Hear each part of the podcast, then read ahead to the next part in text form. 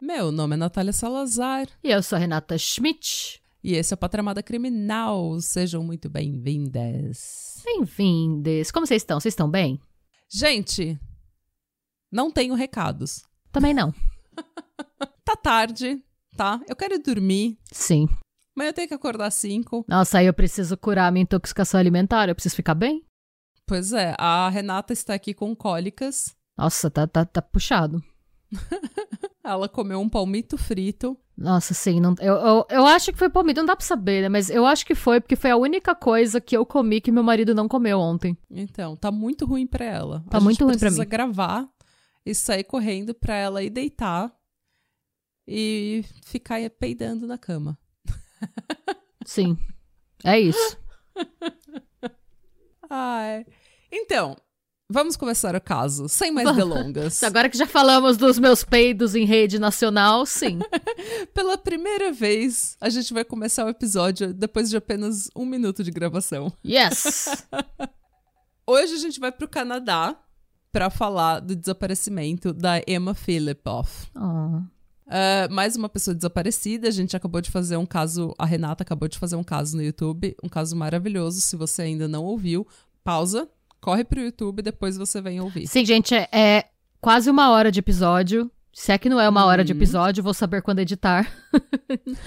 Mas, e é um caso que eu quero muito saber as teorias de vocês, porque é um caso que, como eu falei lá, aconteceu aqui no meu bairro, a um quilômetro de casa. Então é uma coisa que, assim, o mundo precisa de respostas, gente. Pois é. Então, essa semana no Patramada nós estamos total desaparecidas. Nós estamos uh, sincronizadas em pessoas desaparecidas. Sim. Eu, tava, eu comentei, inclusive, no YouTube que eu não gostava de casos de pessoas desaparecidas porque eu não achava nada demais e não tinha resposta. E eu ficava meio indignada de não ter a resposta. Mas eu ando numa. Nessas últimas duas, três semanas, eu ando bem obcecada por casos de pessoas que desapareceram do nada. Então hoje a gente vai para o Canadá, para o Canadá, para falar do desaparecimento da Emma Philippoff. A Emma nasceu em Perth em 1986. Perth é uma cidadezinha de 6 mil habitantes hoje. Nossa. É ao sul de Ottawa, na província de Ontário, na costa leste, próximo do estado de Nova York. No outono de 2011, entenda-se outubro ou novembro de 2011, ela se mudou para o outro lado do país para morar em Victoria, que é uma cidadezinha ao sul de Vancouver Island, na Colômbia Britânica. Colômbia Britânica é a terceira província mais populosa do Canadá e é na, na, assim, na extrema costa oeste do Canadá. Faz divisa com o Alasca e com o estado de Washington, nos Estados Unidos. O Canadá é tão grande que eu acho que deve. É, que parece que, tipo, se só mudar de costa parece uma coisa pequena, mas é a mesma coisa. Eu acho que sair da Irlanda pra, tipo. Pro Cazaquistão, sabe? Não sei. Mas é, é Não, muito, é, muito tipo grande. você mudar de Porto Alegre pro Acre. E é, tipo, é bem diferente de uma costa da outra Sim. também. Porque o país é muito grande, apesar de ser pouco populoso, né? Victoria é uma cidade litorânea lindíssima, conhecida como a Cidade dos Jardins. É um lugar que tem aquela vibe de cidade grande, aquela vibe artística, meio metropolitana, mas ao mesmo tempo aquela qualidade de vida de praia, sabe? Muita coisa ao ar livre, muito parque, jardim, pier, barco, frutos do mar, aquela coisa toda. É uma, é uma vibe completamente diferente de uma cidadezinha de 6 mil habitantes no meio de Ontário, sabe? É uma coisa completamente diferente. O clima é diferente, o clima é mais agradável, as pessoas são mais jovens, tem uma, uma vibe de cidade grande, mas ao mesmo tempo aquela qualidade de vida de praia. E eu tô falando isso porque geografia é importante, eu sei que muitos ouvintes gostam desse tipo de informação, mas também porque essa é uma cidade com uma vibe, um estilo de vida que é muito a cara da Emma. Porque família e amigos descrevem a Emma como sendo um espírito livre, uma pessoa extremamente criativa, aventureira, generosa, independente, calma e sensível. Ela tinha estudado culinária e fotografia, então ela era essa pessoa extremamente criativa que adorava conhecer pessoas novas, lugares novos, é, ter experiências novas. Ela era total a jovem gratiluz de humanas. Ela meditava muito, ela lia muito e ela escrevia muito. Inclusive, ela mantinha um blog onde ela compartilhava a poesia dela e toda a criatividade dela. Era realmente um outlet criativo para ela. Ela não era muito fã de tecnologia, então ela não se comunicava muito por é, celular, ela nem tinha um celular. Ela se comunicava com a família e com os amigos usando e-mails, onde ela praticamente só escrevia em forma de poema e poesia. Então era uma coisa bem enigmática que não dava muita informação sobre onde ela estava, como ela estava, com quem ela estava, mas passava a vibe que ela estava sentindo naquele momento, que eh, espiritualmente, mentalmente ela estava sentindo naquele momento. E era um pouco de escolha também, porque ela era uma pessoa extremamente privada. Ela era extremamente discreta, ela não gostava e não queria ninguém sabendo do que ela estava fazendo o tempo todo ou tendo muitos detalhes sobre a vida dela. É, tem uma, uma amiga dela que fala, inclusive, que ela.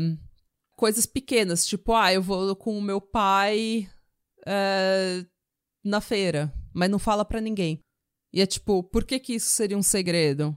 entendeu? Mas ela era essa pessoa, ela ficava, ela era extremamente privada, assim, extremamente, ela resguardava muito a privacidade dela, a vida privada dela e era às vezes sem necessidade, mas era quem ela era. Ela era extremamente independente e ela gostava que ela gostava que ninguém soubesse o que ela estava fazendo o tempo todo. Ela não gostava de ela não gostava de se sentir vigiada ou monitorada ou presa de alguma forma.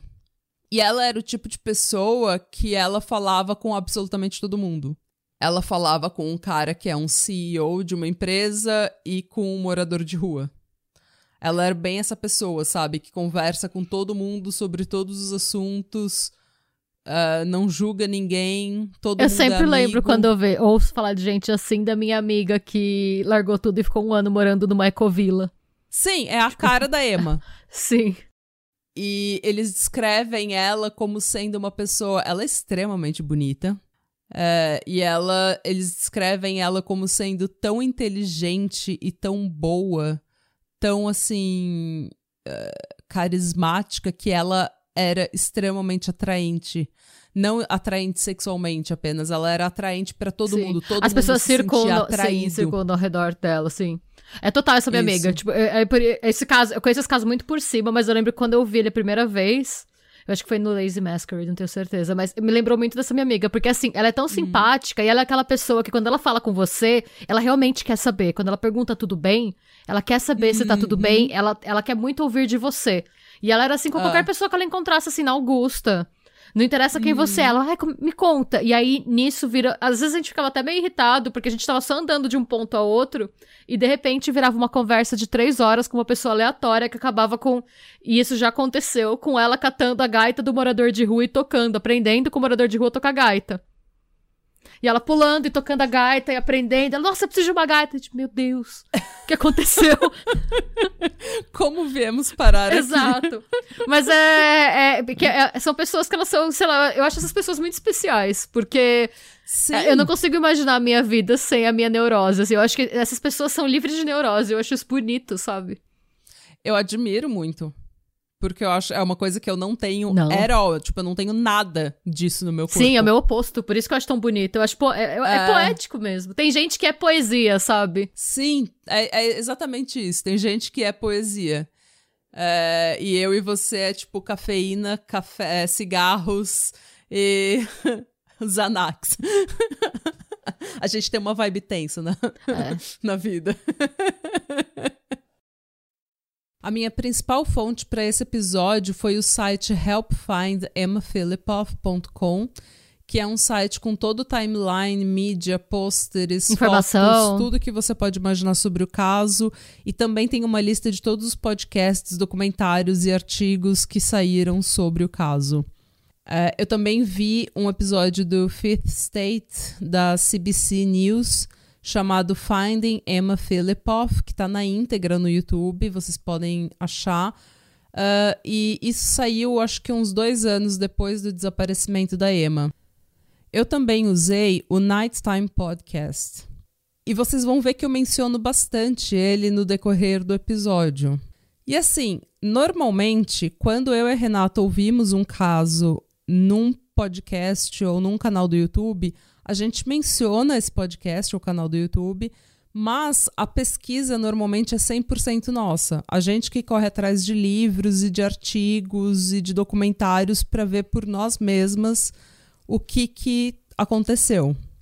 Não é nosso hábito simplesmente traduzir ou simplesmente resumir um podcast gringo para vocês. Não, a gente é bem chata com fonte. Porém, vocês vão ver que nesse episódio, no decorrer desse episódio, eu vou mencionar o Nighttime Podcast várias vezes.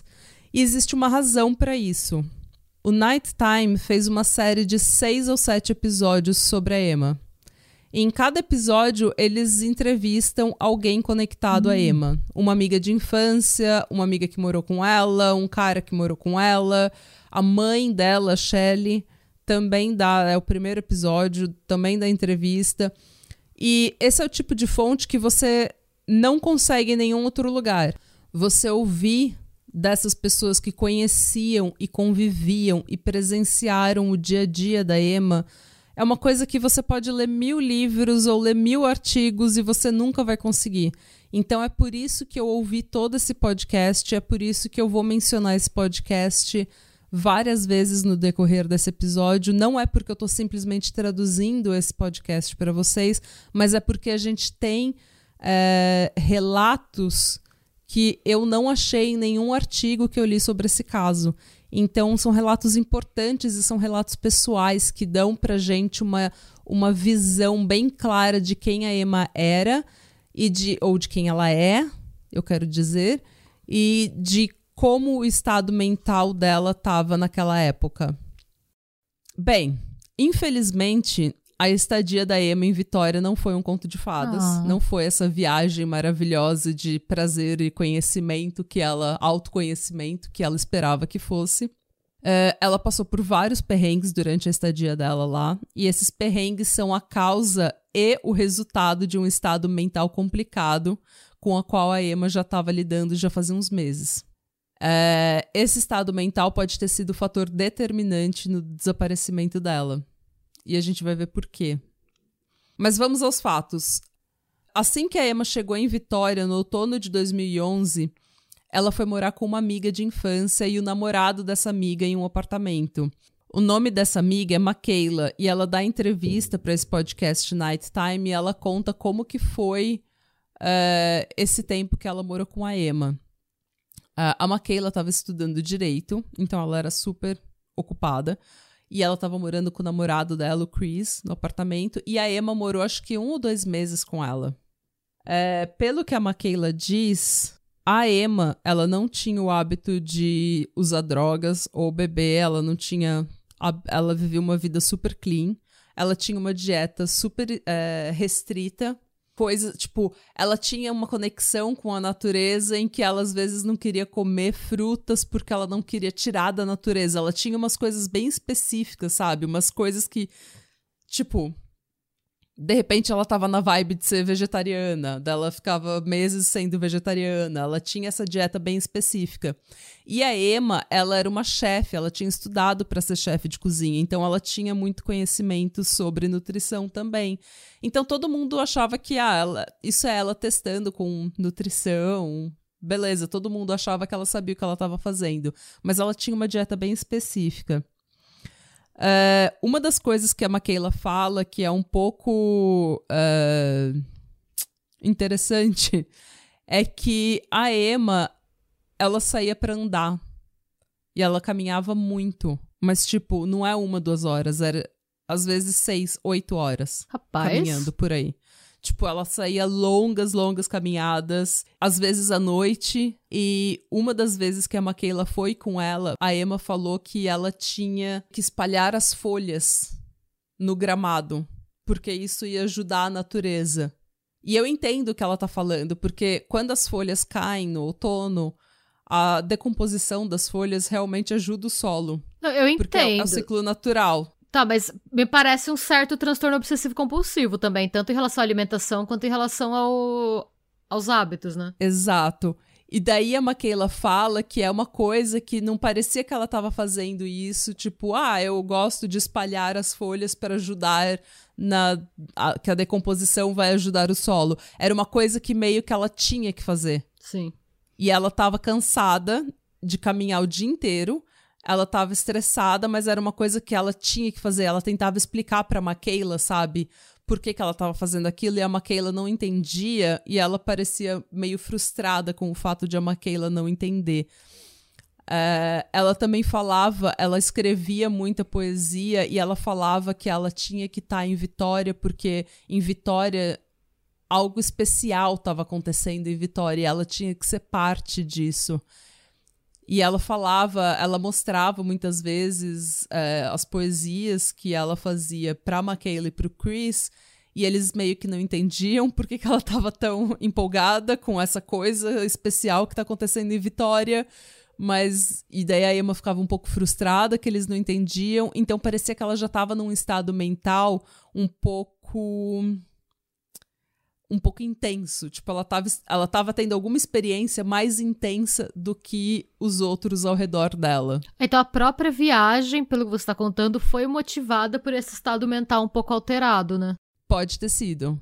É, a gente não sabe exatamente. Mas pode ter sido, pode ser que o próprio impulso dela ter ido viajar e ter se mudado para tão longe seja algo que ela já que já nasceu desse estado mental alterado que ela estava vivenciando já fazia uns meses. Nesse site Help Finding uh, Help Find Emma Filipoff, eles falam que a Michaela viu sinais de que a Emma estava tentando organizar coisas em patterns, sabe? Em padrões, assim, em, uh, o que também traz um transtorno compulsivo obsessivo, mas. Talvez uma esquizofrenia também, não dá para saber, né? Ao certo. É. É interessante, a Maquela fala mais dela tá fazendo isso de espalhar as folhas. Quando a Maquela fala com a voz dela no podcast Nighttime, ela fala, ela precisava espalhar as folhas. Ela não fala de padrões e patterns, essas coisas, ela fala mais de da Emma ter essa compulsão dela achar que era um trabalho que ela tinha que fazer. É tipo em It's Always Sunny in Philadelphia, a mãe do Charlie, que ela tem que fazer tudo quatro vezes, ela, e ela fala que é pro Sim. Charlie não morrer. Então ela Sim. acende e apaga a luz quatro vezes, ela abre e fecha a porta quatro vezes. Uhum. Uh, enquanto ela tava morando com a Maquela, ela conseguiu um emprego de barista num café ela acabou se mudando para um apartamento só dela, no mesmo prédio. A Maquela foi viajar por um tempo, acho que ela foi para Tailândia ou para Filipinas, alguma coisa assim, ficou uns meses fora, então provavelmente foi aí que ela se mudou para o próprio apartamento. E a Maquela ficou sem falar com ela por um tempo, por uns meses. Uh, e beleza, ela continuou trabalhando nesse café, mas era um café que não era muito bom, tinha um turnover forte, tipo, as pessoas não ficavam muito tempo nesse café porque a gerência não era muito boa, e a Emma acabou saindo de lá pouco tempo depois. Logo depois que ela saiu desse café, eu acho que não demorou muito e ela teve que entregar o apartamento dela, porque provavelmente a grana apertou. E ela, nessa época, se mudou para um abrigo de mulheres chamado Sandy Merriman. Eita! E nesse abrigo ela ia ficar esporadicamente durante todo o restante do ano. Ela ficava às vezes semanas, às vezes meses, às vezes um dia, mas ela ficava bastante nesse abrigo.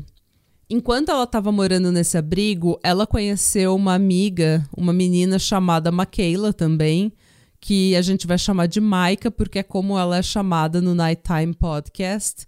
Inclusive, ela é chamada Maika porque a Emma chamava ela de Maika. E ela conheceu a Maika e depois ela e uma amiga da Maika que morava também no abrigo se mudaram para o apartamento da Maika. E quando a Emma se muda para o apartamento da Maika, segundo a entrevista da Maika para o Nighttime, já é uma Emma diferente. Por exemplo, ela conta que sim, a Emma adorava caminhar, ela fazia várias caminhadas, mas que ela não enxergava muito bem, então ela muito raramente saía à noite. Então Oxi. já mudou. A Maika também fala que ela era extremamente, assim, extremamente introvertida, extremamente quieta na dela, que ela praticamente só comia pipoca.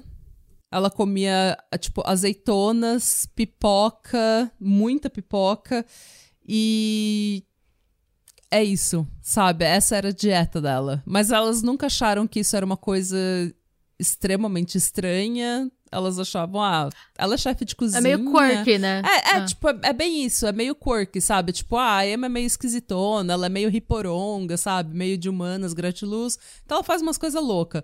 Tanto que acho que é uma delas, não sei se é a Maquela ou a Mike, ela fala, ah, eu até achei que ela fosse uma dessas pessoas que se alimenta de luz, sabe? Que não bebe, não come.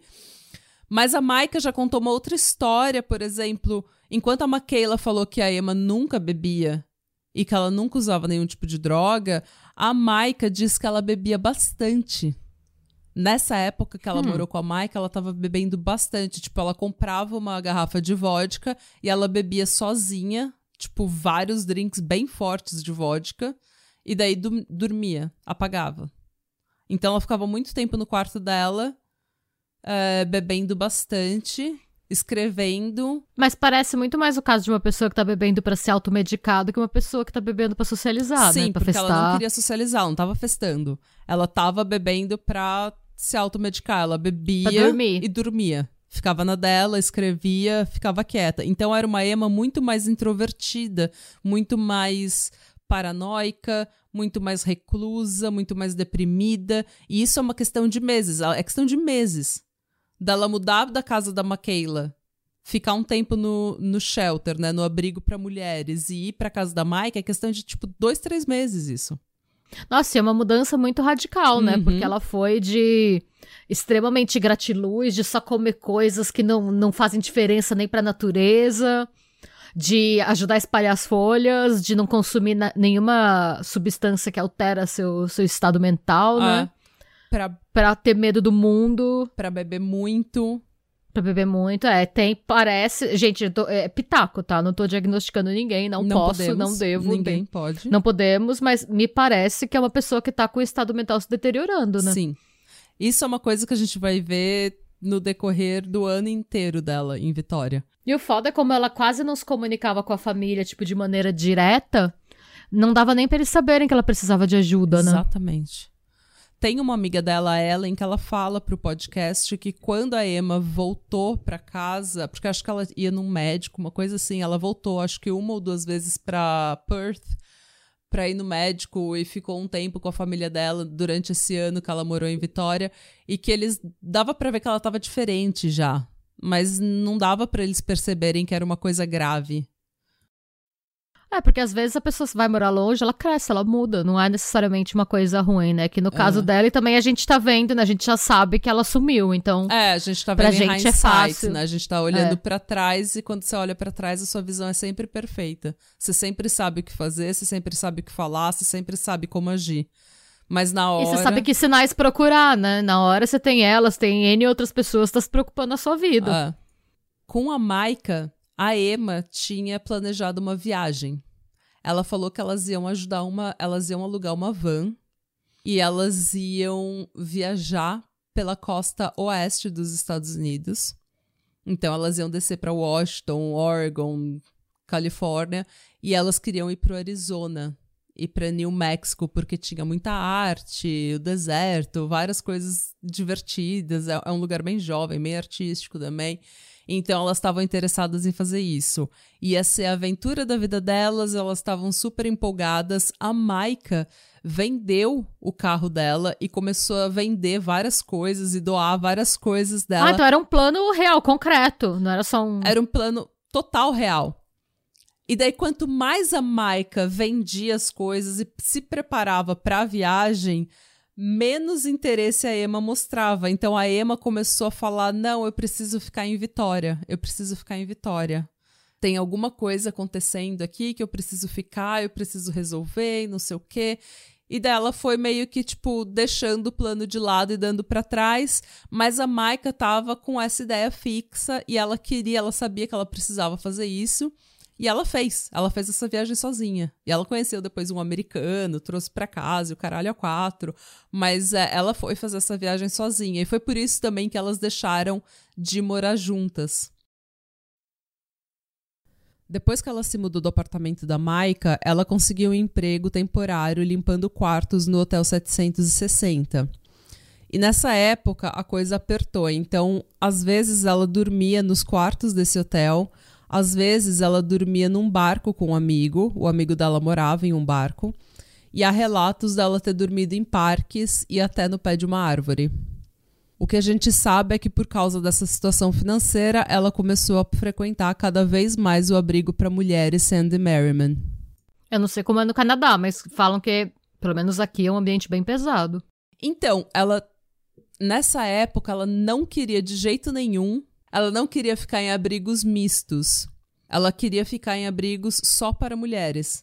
Então, eles começam a especular que ela já não estava se sentindo confortável ao redor de homens que ela não conhecia. Ela já estava ficando um pouco mais. E a gente não sabe se ela estava ficando mais paranoica ou se ela realmente teve algum encontro, alguma experiência ruim com homens. O que a gente sabe acontece bastante. E muitas vezes uma experiência traumática é o que triga. Às vezes você já não está muito bem e uma, algum. Um trauma é um o trauma, que triga é. sua, a, a, deterioração da sua saúde mental. Sim, porque pelo que você tá me contando, deteriorou muito rápido. Tipo, muito rápido. Questão de um ano. Nessa época, ela conseguiu um trabalho num truck no pier chamado Red Fish Blue Fish, que servia frutos do mar. Então, ela cozinhava e servia. Uh, esse trabalho era temporário, então era para os meses de alto movimento e daí eles fechavam para o inverno e a Emma ficou sem trabalho depois de outubro. E ela só voltaria a trabalhar lá em fevereiro de 2013. A gente sabe que a Emma, logo antes de desaparecer, ela estava meio estressada.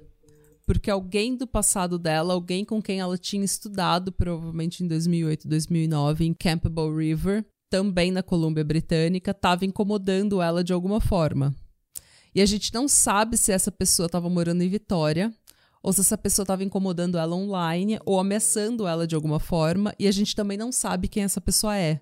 Ou Nossa, se essa mas pessoa... ela quase. É, pode falar. Ou se essa pessoa é, de repente, o motivo pelo qual ela tá ficando cada vez mais paranoica ao redor de homens que ela não conhece. Mas ela quase não tem redes sociais, ela só usa e-mail. Não, ela tinha deletado tudo já nessa época. Ela só usava e-mail, mas ela escreveu um blog. Hum. E ela usava o computador, normalmente ela ia pra biblioteca, porque ela adorava livros e tudo mais. E acho que ela escrevia também no blog dela, normalmente na biblioteca, porque ela estava ao redor de livros, ela ficava lá horas e horas na biblioteca de Vitória. Então, de repente, alguém que ela conheceu, alguém que ela encontrou, alguma coisa. Mas eles estavam. Ela estava dando sinais de que ela estava estressada. Tá. Com alguém seguindo ela. Ela achava que ela estava sendo seguida, ela achava que ela estava sendo importunada de alguma forma. Ou ela achava ou ela estava de fato. Enfim, a Maika, depois que ela já tinha voltado de viagem, quando ela já estava em Victoria de novo, é, ela tá um dia dirigindo com a mãe dela e elas vêm, elas passam perto do Sandy Merriman e elas veem a Emma. E a Emma tá molhada, parada na chuva, olhando para um bando de corvos. Que eu acho bem assustador, assim. E elas acham isso super estranho. E a mãe dela fala: Olha, aquela não é a Emma, você não quer ir lá falar com ela? Só que a Maika tá super cansada porque ela tinha acabado de voltar de viagem. Então ela fala: Ai, depois eu falo com ela. E essa foi a última vez que a Maika viu a Emma. Nossa, ela deve estar tá com isso na cabeça até hoje, né? Tipo, e se. Yep. E se eu tivesse parado? E se eu tivesse ajudado? E se eu tivesse conversado? E se eu tivesse perguntado: você tem onde morar? Onde que você está morando? Você já comeu hoje? A gente pensa nisso tudo depois, mas na hora que você tá cansada do carro, você fala, ai, depois eu falo. E às vezes você tá sempre. Ela devia estar tá meio pistola também. Se eu tivesse combinado toda uma viagem com a minha amiga e minha amiga não tivesse ido, eu fosse sozinha, eu ia estar tá meio, meio chateada. É, de repente teve isso também, sabe? Tipo, tô com ainda... paciência pra. Você já tá cansada. Sabe aqueles. Tem alguns encontros, algumas coisas que você olha e pensa eu não tô preparada para ter essa conversa hoje. No meu estado de espírito, se a gente tiver essa conversa, eu vou me arrepender do que eu vou falar. Eu preciso de um tempo para ter essa conversa. Hum. Ou seja, deixa eu anotar aqui, não combinar nada com a Renata que eu não vou cumprir. não, se tem um bom motivo, é Ela uma vai coisa. me deixar na chuva. Não, não. Uma coisa é quando, sei lá, olha, eu queria muito ir, mas eu, eu tô sem condição financeira, ou eu tô. eu- nesse momento aconteceu tal coisa com tal pessoa, eu não posso sair do trabalho agora. É uma coisa. Hum. Agora, eu acho, e eu não sei, eu tô falando por mim, tá? Quando você é uma pessoa mais neurosa, pé no chão, trabalho. Às Ah. vezes, você tem menos paciência com quem é mais gratiluz, porque são temperamentos diferentes, assim. Sim. Uma coisa meio Grace and Frank, sabe? Não, total. Tipo, eu às e você vezes- somos duas, eh, duas Graces. A gente sim, tem, a gente tem um pouco de problema com Franks. sim. Porque é, é maravilhoso ser amiga de uma Frank. Mas você trabalhar e conviver e planejar as coisas com uma Frank é muito frustrante. Não, e mesmo pra ser amigo, tanto que eu falo, mesmo essa minha amiga, ela sabe que é ela. E eu posso falar isso sem medo, porque eu falava isso na cara dela. Às vezes a gente marcava de se encontrar, tipo, na Augusta, 8 da noite, tal lugar. Ela chegava às 10 e meia, porque ela encontrava uma pessoa X na rua. E ela Sim. contava, ela chegava duas horas e meia atrasada, eu tava pistola. E ela falava: Ah, é que eu encontrei Fulano. E aí a gente começou. Fulano é uma pessoa. Ela falava, tipo, eu encontrei o Arthur. Quem é Arthur? Não sei. Ela também não sabia. Mas em duas horas e meia eles viraram melhores amigos. Eu encontrei Fulano, e aí eu descobri que ele tem uma banda, que ele vai rodar não sei aonde esse fim de semana. E ele falou pra gente ir na van dele. E aí ele trouxe os amigos. E aí tinha, sempre tinha uma história e eu acabava dando risada. Mas assim, é porque também. Mas é frustrante. É É frustrante. Tanto que frustrante. tanto que eu falava pra ela, chegou uma hora que eu falava, olha, é, eu chamava ela de Ogra, o apelido dela era Ogra. Ogra, eu não saio mais sozinha com você, tem que ser em grupo, porque aí se você for atrasar duas horas e meia, porque, e aí que tá, a gente, a gente é amiga até hoje, a gente conversa até hoje e tal, mas, e eu- ela sabia, inclusive, que como ela sempre furava ou sempre atrasava, é, ela, ela nem tentava falar da próxima vez eu não vou atrasar. Eu só falava, olha, vamos marcar se for com mais gente, porque quando eu marco com você, você não vem e não me conta. Hum. Acontecia também. Às vezes ela só não tava na vibe, ela só não ia. E não, não atendia telefone, não respondia mensagem, nada, ela sumia. Ela fala com você dois dias depois: Ai, foi mal, eu tava meio zoada e eu não quis ir. Então, assim. E você lá na chuva esperando. É, tipo isso. Aí volta a pé, mano. Não tinha Uber na época. Eu tinha que ficar até de madrugada na rua pra pegar o busão de volta pra casa. Não tinha dinheiro pra táxi. Eu era É. jovem. Mas É. enfim, no fim eu já falava, Ogra, vamos se for com mais gente, porque só a gente você pode furar, você pode atrasar e eu vou ficar irritada com você. Ela, ah, tá bom. Então ela aceitava, ela sabia que ela era assim. E tava tudo certo. Então eu imagino a Mika voltando e pensando, mano, eu vou tentar falar com ela, ela vai inventar alguma desculpa pra não ter ido na viagem comigo, ela vai começar a falar da, da energia dos corvos e eu não tô pronta pra ter essa conversa agora. Sim. Eu quero Ah. dormir. Eu preciso estar descansada pra ter essa conversa. Então, Sim. eu entendo ela, mas por outro lado, se eu desse um esporro desse na minha amiga e ela sumisse, eu ia me sentir mal pra sempre. Sim, e ela se sente, porque ela chorou na entrevista, inclusive. Ela falando, tipo, com o Jordan, né, do Night Time, ela falou: ai, se eu tivesse feito alguma coisa, e dela teve que parar pra se recompor, porque ela, ela ficou realmente. Ela ficou realmente eh, chateada que ela não fez mais. Ah, claro, não é uma coisa- fazer mais, sabe? Sim. Mas é E aí você você, se nunca culpa. sabe. Você nunca Ah, sabe. Você não tem que. É, é impossível a gente se culpar também, porque você não sabe o que vai acontecer. Como é que você. Você também não pode viver a sua vida esperando que todo mundo vá desaparecer e fazendo Sim. tudo pra todo mundo, porque senão você acaba não fazendo nada pra você mesmo. Às vezes, infelizmente, a gente tem que ser um pouco egoísta, que quando esse tipo de coisa acontece é, é complicado. Não, e é engraçado, a gente ouve tanto que, tipo, ah, quando você não tá bem pra ter uma conversa, não tem. A gente escuta tanto que a gente tem que tá bem. É. Que- e você não é, a gente não é treinado a olhar pras pessoas e achar que aquela é a última vez que a gente vai ver elas na nossa vida. A gente a- é parte do, do nosso da nossa condição de ser humano a gente não pensar. Porque se esse a gente tipo fosse de- pensar nisso, a gente, gente não, não ia viver. A gente não ia sair É. da cama, a gente tá sempre deprimido. A gente nunca ia ter relações saudáveis. A gente ia estar sempre grudado um no outro, Com desesperado. medo de achando- alguém morrer. É. Exato. Nunca ia ser uma relação saudável. Então, é, eu acho que é até.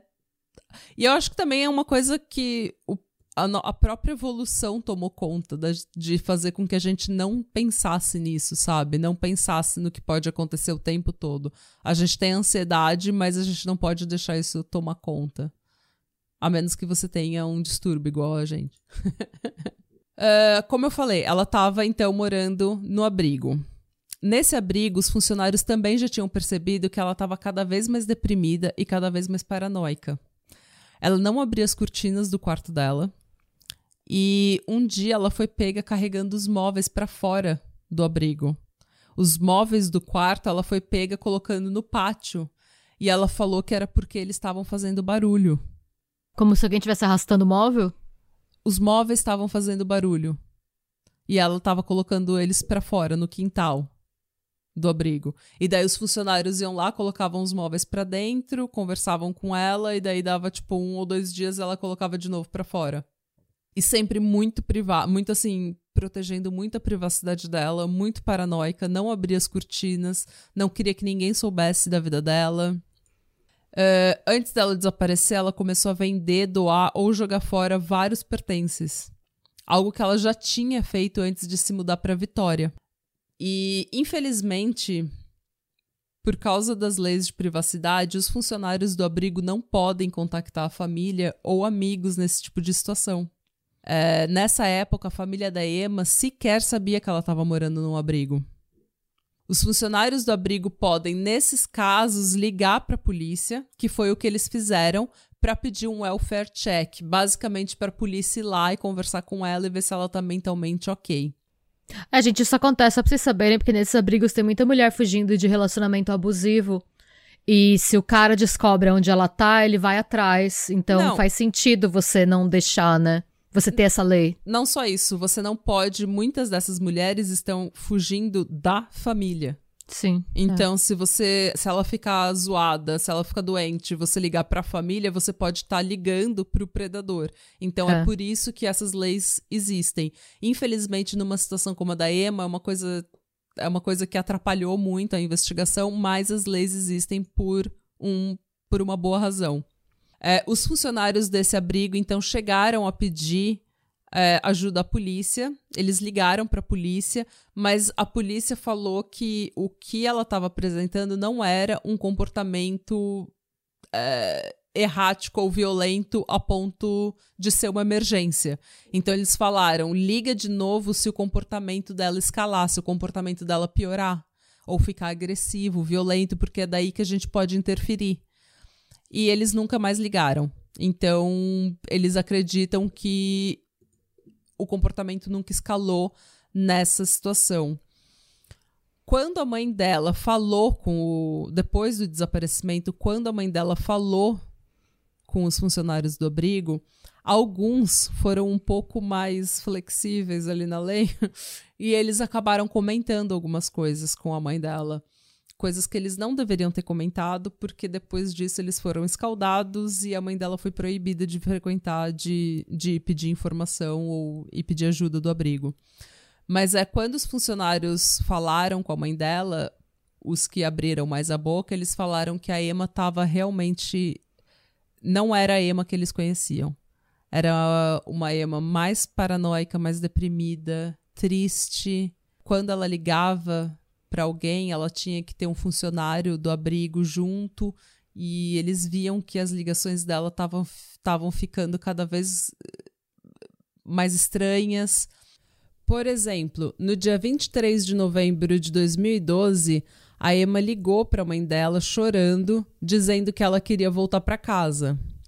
A mãe dela, Shelly, falou que não tinha nenhum problema. Imagina, é sua casa, você vai ter sempre uma casa, você volta a hora que você quiser e ela se ofereceu para ir até Victoria buscar a filha. Mas logo em seguida, a Emma ligou de volta dizendo que não, que estava tudo bem, que foi só uma crise e que ela queria ficar em Victoria, que estava tudo bem, que ela ia resolver sozinha. Daí não demorou muito tempo, ela liga de novo para a mãe dizendo que queria voltar para casa, tipo chorando, dizendo que ela quer voltar, que ela quer voltar. E quando a Shelley combinava que ia buscar a filha, a Emma dava para trás de novo. Então a Shelley comprava passagem, a Shelley organizava toda a viagem e daí depois ela tinha que cancelar porque a Emma dava para trás e queria ficar em Victoria. E a Shelley conta no Nighttime que ela chegou a consultar com o pai, com os irmãos da Emma, uh, assim, perguntar o que ela devia fazer. Porque a Emma fala, tava chorando, mas daí depois dizia que queria ficar sozinha, que queria ficar em Victoria e que era para ela não ir. E ela tava em dúvida. E tanto o pai quanto os irmãos da Emma falaram: olha, a Emma é essa pessoa super independente, super privada. Se ela acha que ela quer ficar lá, se ela acha que ela não precisa de ajuda, não vai. Deixa ela resolver a parada dela sozinha. Ela sabe que ela pode voltar para casa quando ela quiser. Depois de uma dessas ligações, a mãe dela ficou um pouco nervosa e ela resolveu retornar a ligação. Então a Emma liga para ela pedindo para voltar para casa e ela retorna a ligação e é aí que ela que eles atendem Sandy Merriman Shelter, hum. tipo abrigo para mulheres. E é aí que ela fica sabendo que a filha tá Puts, tá morando num abrigo. que ela descobriu. Imagina o choque. Sim, total. No dia 28 de novembro, a Emma liga para a mãe dela pela última vez às quatro e meia da manhã, dizendo para não vir pegar ela. Porém, a mãe dela, agora sabendo que ela tá morando num abrigo, sente que tem alguma coisa de errado, que a coisa é muito mais complexa, muito mais complexa do que a Emma tá falando, tá revelando, e ela fala: "Foda-se, eu vou lá e eu vou pegar minha filha". Nossa, acho que se eu fosse a mãe dela, eu tinha ido só de falta de paciência. Agora eu vou, quero ver o que tá acontecendo aí. Depois de ter descoberto que ela tava num abrigo, é, ela teve aquele, aquele instinto de mãe. Tem alguma coisa que não tá certa com a minha filha, porque ela tá falando que ela tá bem, mas eu tô sentindo na voz dela que ela não tá bem. Eu sei que ela não tá bem. E aparentemente eles têm um histórico de doença mental na família. Ah. Então a mãe dela pegou o avião e foi. Certíssima, tem que ir mesmo. Ela foi até o abrigo mas quando ela chegou no abrigo, a Emma já tinha saído. Ah, ela deve ter. A mãe, depois que a mãe falou, eu tô indo, ela deve ter pensado, eu preciso sair daqui, né? Na paranoia. Não? Os... não? A mãe dela não falou pra ela que ela tava ah, indo. Não? A mãe dela ah. não falou pra ah. ninguém que ela tava indo. Nesse dia, a Emma voltou pro abrigo às seis da tarde e os funcionários informaram que a mãe dela devia estar tá vindo. Tá merda. Eles não sabiam porque ela não. O que é é, é, extremamente estranho, porque a mãe dela não falou pra, pro pessoal do abrigo que ela tava indo. Mas como ela ligou. Pra pedir endereço? Ela, ela retornou a ligação Sim. e ela ficou sabendo que era um abrigo.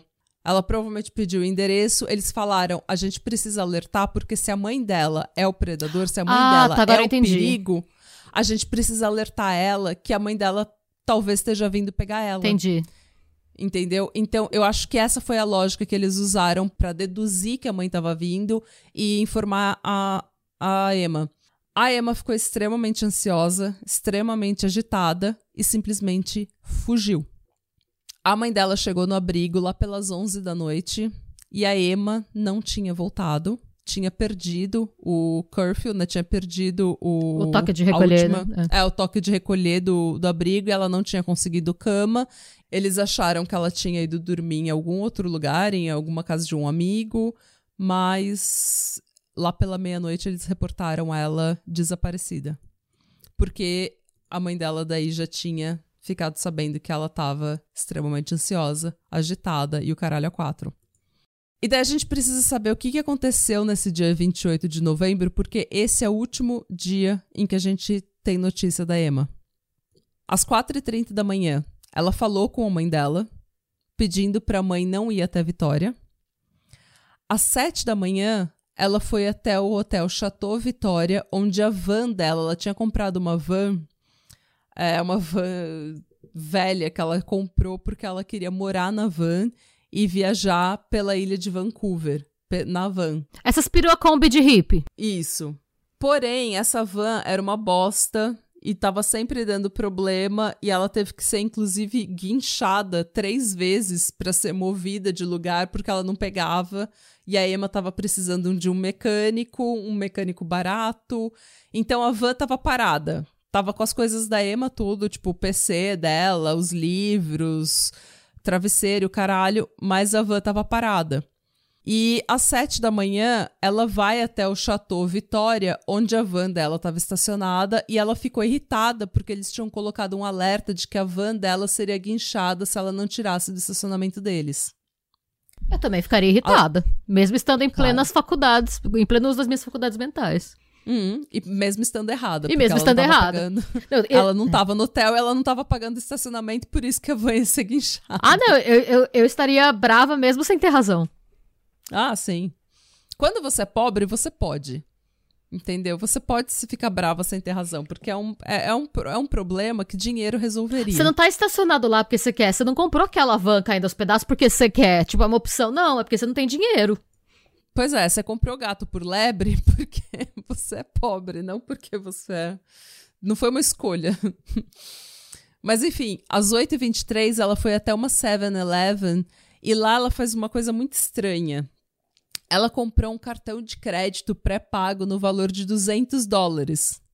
Uau! O que é muito o que é muito estranho porque ela não usava cartões de crédito e ela tinha um cartão de débito, que foi o que ela usou para comprar o cartão de crédito pré-pago.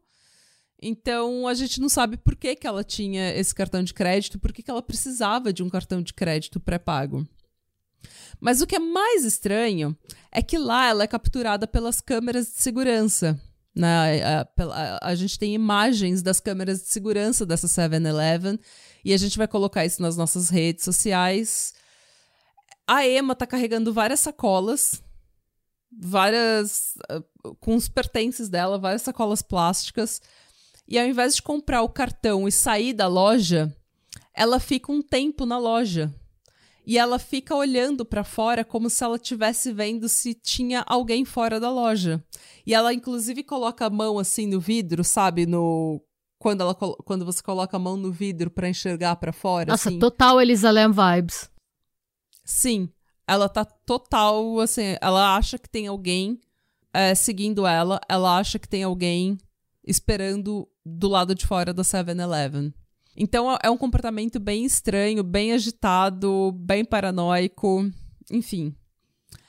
Lá pelas 10 horas, um amigo chamado Julian, que a gente vai falar mais tarde, uh, ele vê a Emma e ele decide falar com ela.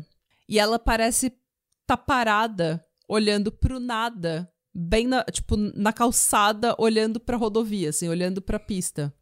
Parada, olhando pro nada. Como se ela fosse atravessar, mas não, não ainda. Segunda pessoa que vê ela parada aleatoriamente olhando pro nada, né? Exato. Quando ele chega perto dela e pergunta se ela precisa de ajuda, ela olha para ele, balança a cabeça como quem diz não e não fala nada. E ele estranha e acha que ela tá sendo meio escrota e a gente vai falar disso um pouco mais para frente. E ele simplesmente vai embora ele mais tarde, né, agora sabendo que ela o que estava se passando, ele tá com ele tem muito remorso de que ele não ajudou, não fez mais naquela hora também, assim como a Maika. Durante a tarde, um amigo encontra a Emma num restaurante popular, tipo Bom Prato, sabe? E ela diz que ela não tá passando muito bem e que ela não quer conversar. Ele pergunta se ela precisa de um abraço e ela olha para ele com uma cara meio aterrorizada, como se ela tivesse ficado ofendida. Tipo, com nojo, assim, tipo. É, tipo, com nojo. Tipo, não, não quero um abraço, sabe? Como se ela tivesse até com medo dele. É, uma pessoa, uma testemunha, depois entrevistada pela polícia, vê durante a tarde a Emma andando pela Pandora Street, que é onde esse restaurante popular ficava. É, e ela tá andando, tipo, meio desgovernada, segurando umas sacolas plásticas, simplesmente andando pela rua. Duas outras pessoas reportaram que ela estava andando pela rua e parecia perdida ou confusa. E essas duas pessoas chegaram a ligar para a polícia para reportar a Emma, mas a gente não sabe se a polícia foi até lá e falou com ela nessa ocasião. Ainda durante a tarde, uma outra testemunha reportou ver a Emma andando no centro da cidade acompanhada de um homem mais velho. E uma outra testemunha reportou que ela estava no Rocky Bay Shelter, um abrigo que ela não tinha ficado antes porque era um abrigo misto para homens e mulheres. E como a Emma estava cada vez mais paranoica na presença de homens estranhos, ela não queria ficar nesse abrigo, ela foi para o abrigo só para mulheres. É, e é por isso que é estranho também que alguém tenha visto ela na companhia de um homem mais velho, porque. Eu tenho certeza que era, que era ela? Porque às vezes não é, né? Às vezes alguém parecido também. Pode ser que nem seja ela. Mas, enfim, é, é estranho porque ela dá sinais de que ela teve um encontro com algum homem, é, um encontro traumático com algum homem. Uh, e ela é uma mulher extremamente bonita, que chama muita atenção, então não é difícil de acreditar que isso realmente tenha acontecido, infelizmente. Entre 4 e 6 da tarde, ela é vista por uma pessoa duas vezes. Essa pessoa diz que ela está andando devagar pela rua em uma das ocasiões e acena com um sorriso triste. E às seis da tarde é quando ela vai até o abrigo e, como eu comentei, é onde ela fica sabendo que a mãe dela tá vindo para Vitória, fica ansiosa e foge. Lá pelas 6 e 10 ela entra num táxi pedindo para ir até o aeroporto. Mas quando ela pergunta quanto ia ficar, o taxista responde 60 dólares. E daí ela muda de ideia, dizendo que é para ele só dar uma volta no quarteirão e largar ela exatamente onde ele pegou ela. Porque ela tinha dinheiro não só ela tinha acabado de comprar um cartão pré-pago de 200 dólares, como ela tinha, depois eles ficaram sabendo que ela tinha, tipo, entre 2 e 3 mil dólares na conta dela. Então ela poderia muito bem ter entrado, ido pro aeroporto, comprado uma passagem pra qualquer lugar e ido, sei lá, pra, pra Bali. Exato. Pois é. O que é problemático é que ela não tava carregando nada de nenhum pertence pessoal importante, por exemplo, o passaporte, passaporte dela. Hum. Então, por que, que ela estava indo para o aeroporto, a gente não sabe. Mas de repente ela estava indo, tipo, para Perth, daí você não precisa do seu passaporte. Uma coisa que o taxista notou é que ela tá agindo de forma muito estranha. E sabe esses rádios de taxista, tipo Dispatch Radio, Sim. Dispatch Radio, que é tipo. É só um taxista falando com o outro, falando do trânsito, esse tipo de coisa. É, e a gente tá em 2011 não tinha ainda aplicativo de táxi, né? Era o que eles usavam, porque quando a telefonista do táxi, da empresa de táxi, mandava mensagem para todos os motoristas, tipo, tem que buscar alguém em tal lugar, quem vai? E aí algum deles responde, eu vou, eu tô mais perto, tá? É, gente, Isso. antigamente era assim que as coisas, o mundo analógico, era assim que as coisas funcionavam. É, é, não era. Não existia Uber, gente. Não, nem, é... aplicativo de táxi, né? Porque hoje mesmo táxi você pede não, no aplicativo. É, hoje assim. você pede no aplicativo. Então, uma, uma coisa que o taxista conta é que ela ouve esse dispatch radio, esse rádio do taxista, é, ouve alguém falando, e daí ela se assusta e fala: por que, que isso tá fazendo barulho? Como se ela não entendesse que fosse um rádio. Então ele acha super estranho, mas seguindo a ordem dela, né? Uhum. Ele dá a volta no quarteirão e larga ela exatamente onde ele deixou, onde ele pegou ela. E antes dela sair do carro, ela fala: Eu posso ficar aqui um pouco? Posso sentar aqui um pouco com você? Ficar dentro do carro? E ele fala: Olha, desculpa, eu tenho que trabalhar. Ela, ela fala que ela quer ficar dentro do carro, o que é, é, é bem tipo, ele esquisito. acha estranho. É bem esquisito, porque é uma pessoa que ela não conhece também. E parando pra pensar que ela tava com paranoia, com medo de homens estranhos, não é estranho ela querer ficar no carro com um taxista X? Então, é, é muito estranho. Às 6h15 da tarde, um amigo chamado Dennis Quay vê ela numa esquina. E ela parece estar tá completamente desorientada, confusa, paranoica. Ele diz que parece que ela quer atravessar a rua e não consegue. Igual ela tava quando Julian viu ela. O que é mais alarmante ainda é que ela tá descalça, em pleno novembro, no Canadá. Nossa. E, tipo, mesmo que Vitória tenha um clima muito melhor do que a costa leste do Canadá, não existe estar descalça na América do Norte em, tipo, do México para cima. Mesmo se você estiver na Califórnia, é novembro, você não vai estar tá andando descalço não, à noite. É, e não tá é frio. nem tipo. É, é, é, é, um, é perigoso, você pode perder o pé, sabe? Tem gente que perde dedo. E gente que perde Sim, dedo nem porque andou descalço, porque foi de tênis e abriu, cortou o tênis. Então, assim, é, é perigoso. Não, tipo, você pode ficar com o dedo congelado. O seu dedo pode literalmente. Não, você pode congelar. perder o pé se ela fica. Ainda mais ela que tava nesse hábito de ficar Sim. de pé, imóvel, olhando pro nada por longos períodos de tempo. Só de É. estar exposta assim, ela podia ter uma. Uma. Como é que chama quando a sua temperatura corporal cai muito? Hipotermia? Uma hipotermia, sim. Sim. Andar descalça é, não era algo incomum pra Emma, tá? Ela fazia isso o tempo todo, mas não em novembro no Canadá. Isso não, não existe pessoa em plena consciência que vai fazer isso. É, então o Dennis fica. Ele tenta falar com ela. E ela fica olhando ao redor, assim, dela, sabe? Ela fica olhando pros lados. E ele fala que ela tá paranoica, que ela tá com uma. Ele pergunta: tem alguém te seguindo? Você tá esperando alguém? O que que tá acontecendo? E ela não responde muita coisa. Ela tá muito ansiosa, muito agitada. Então o que ele faz é entrar num restaurante, ele liga pra polícia e ele espera no restaurante até ver que a polícia chegou e falou com ela. Às 7h17, a polícia localiza a Emma descalça, com os calçados na mão, próximo ao Empress Hotel. E lá eles conversam com ela por 45 minutos. É, segundo é, as informações que a mãe dela conseguiu da polícia, eles perguntaram, eles fizeram toda o, assim, todo o roteiro que eles normalmente fazem. Você tá bem? Como é que você tá? Você tá se sentindo bem? Você tá se sentindo saudável? Mentalmente saudável? Você acha que você vai se machucar? Que você é uma ameaça para você mesma? E a Emma respondia com, com respostas curtas, tipo sim e não. É, ela se recusa a colocar os sapatos de volta. E ela diz que ela tá, tipo, figuring out something, que ela tá, tipo, trabalhando com alguma coisa e que ela tá dando uma volta e que às oito da noite ela vai encontrar uma amiga. Então, esses dois otários que falaram com ela, porque, desculpa, são dois otários, eles concluem que ela não é uma ameaça para si mesmo ou ao público e deixam ela ir embora, descalça, em novembro, num meio de um cruzamento da cidade de Vitória. Eu acho que é uma pessoa que, no mínimo, não tá no estado normal dela e, no mínimo, você tinha que levar ela pro hospital, né? Sim, no mínimo. Você tinha No que mínimo. levar ela para um abrigo, levar ela para um hospital, levar ela para delegacia, para contactar a mãe dela, a família dela, alguma coisa você tem que fazer, mas você não deixa uma menina que tá claramente eh, em, E, assim, em uma situação em de todo. estresse. É, e a cidade. Vitória é muito grande, a cidade ou não? Não, eu acho que tem uns 100 mil habitantes. Pensa no quanto de gente já não ligou pra falar da mesma mina, agindo esquisito. Pois é.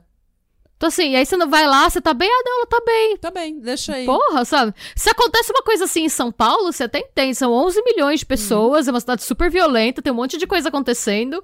Não é certo, não é certo, mas você entende que a gente tem uma polícia sobrecarregada. Ah, e mal paga. E que tem muito crime violento acontecendo. E mal paga que tem muita coisa acontecendo.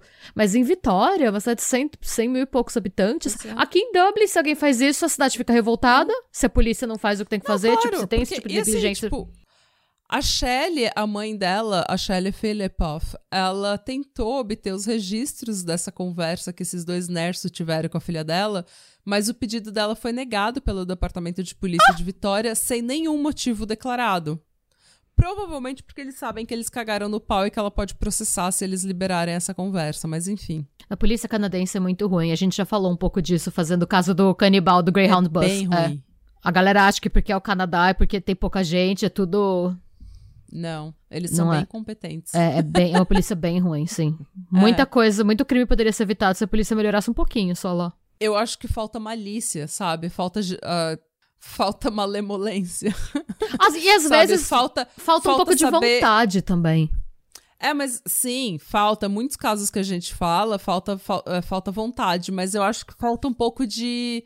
Sabe, de malícia, de ver que, tipo, situações podem ser ruins, de que as pessoas podem ser ruins. é, esperar o pior do ser humano. Falta isso, sabe? Porque tem pouca criminalidade, eu acho que eles são meio nerso. Mas enfim, essa é a última vez que alguém viu a Emma, é a última vez, a última interação da qual a gente tem notícia. A van dela foi encontrada ainda no estacionamento do Hotel Chateau Vitória, com praticamente tudo, incluindo passaporte, cartão da biblioteca pública, câmera, roupa, travesseiro, laptop, tudo. Tudo que era pessoal, ela tava. E ela era uma pessoa, ela era uma pessoa reclusa, introvertida, que queria muito proteger a privacidade dela. Então ela tinha as coisas dela, as coisas privadas dela, as coisas pessoais dela, ela estava sempre carregando para cima e para baixo, tipo o passaporte dela, os diários dela, o laptop com o blog, com os journals dela, sabe, com o diário eletrônico dela, as fotos. Essas coisas eram queridas para ela. Então ela estava sempre carregando com ela. Por que, que ela, se ela fosse desaparecer, se ela fosse fugir, se ela fosse fazer alguma outra coisa, ela teria carregado essas coisas com ela. Ela não me parece uma pessoa pronta para uma fuga, muito pelo contrário. Não. Tem algumas fontes que falam, ah, inclusive esse documentário Finding Emma, eles falam que ela voltou em algum período da noite, lá pelas 8 da noite, ela voltou a 7-Eleven para comprar um celular pré-pago. O que é muito estranho, porque ela não tinha celular, por que ela teria um celular? Mas isso são algumas fontes que falam, outras só mencionam o cartão de débito. Então eu não sei se ela realmente chegou a voltar para 7-Eleven. Depois que ela desapareceu, a polícia também achou um vídeo dela no YMCA local. Que. O que é? Um clube. É um clube jovens, de juventude, é um, sim. É, clube de juventude. É, e ela entra porque ela ia fazer a inscrição dela no YMCA. E tem. Esse também é um vídeo que a gente vai mostrar no nosso Instagram. Ela entra e daí ela sai. E daí ela entra de volta e ela sai. E daí ela entra de volta, ela entra e sai seis vezes em questão tipo, de 15 minutos. Então é como se ela tivesse. Ela quer fazer a inscrição, mas ela não consegue. Tem alguma coisa que paralisa ela, ou ela acha que ela tá sendo seguida. Mas enfim.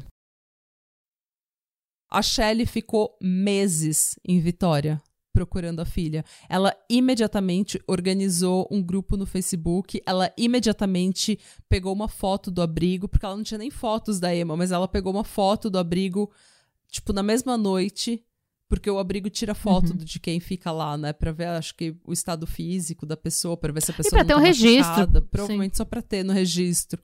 É, só pra ter o registro de qual é o estado físico da pessoa, né?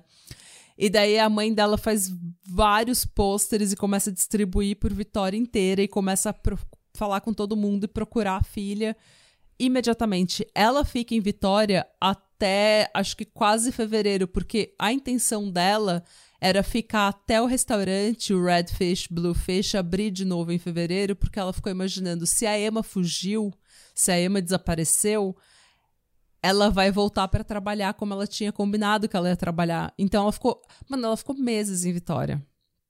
Uh, no dia 5 de dezembro, um homem usou o cartão de crédito pré-pago que Eita. a Emma tinha comprado naquela 7-Eleven. Mas o homem prestou depoimento para a polícia dizendo que ele encontrou o cartão na rua próximo a um centro de recreação, provavelmente próximo a esse YMCA é, e que ele tinha esperado uma semana para usar o cartão para não ser pego. E daí até que ele usou para comprar cigarro, mas como a Emma tinha desaparecido, ele foi pego. É, depois de investigar esse cara e inclusive submeter ele a um, um, polígrafo, a polícia limpou ele como suspeito. Ele não é suspeito. É, o que é interessante é que esse homem mais tarde ligou para Shelley, para a mãe da Emma, para falar que a polícia tá falando que eu achei esse cartão no local tal, tal, tal, do centro de recreação. Mas assim, eu não tenho como confirmar isso porque eu sou um alcoólatra, eu tava bebendo muito nessa época e eu não sei exatamente onde que eu achei esse cartão.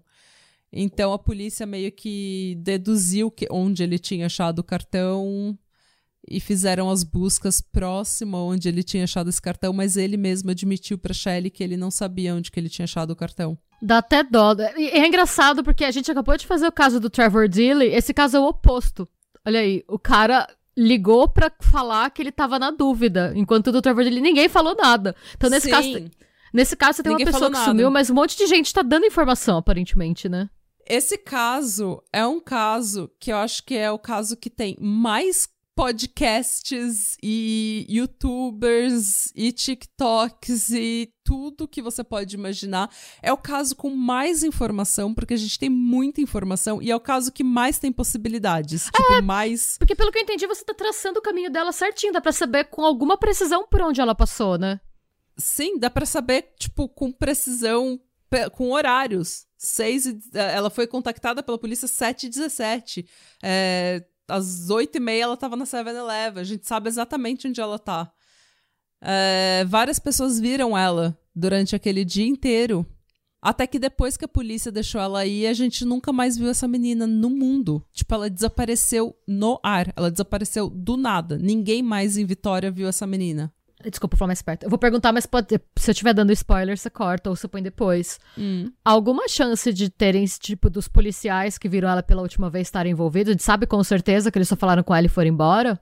Sim, eles só falaram com ela e foram embora. Nenhuma não chance. Tem... Eu não vi absolutamente nada sobre um suposto envolvimento deles. Eu acho que não, não teve. Eles só eram incompetentes mesmo. Ah, então tá.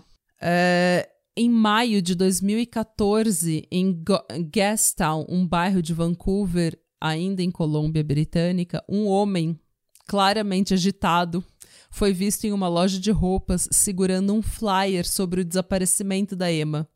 Aparentemente, esse flyer estava na loja, ele tirou da janela da loja, da vitrine da loja, e ele disse, ele estava agitado, e ele falou que a Emma era namorada dele e que ela queria ser deixada em paz. Ela queria que esquecessem dela. Esse homem, que ficou conhecido como o Homem da Camisa Verde, ele foi capturado pelas câmeras de segurança da loja e apesar dele estar mancando e ter ta- tatuagens bem visíveis, ele é um homem. A câmera de segurança pega bem quem ele é. Ele nunca foi identificado. Ele é outro que sumiu do nada. Ninguém nunca mais viu esse homem. Em 2018, um homem revelou que ele teve um encontro com a Emma nove horas após ela desaparecer. Ele disse que ele não tinha se dado conta de quem ela era antes de 2018. O que eu acho tão estranho isso. Tipo, ele lembra que em 2012 ele teve um encontro com ela. Ele deu carona para uma mulher que era igual a ela, mas enfim.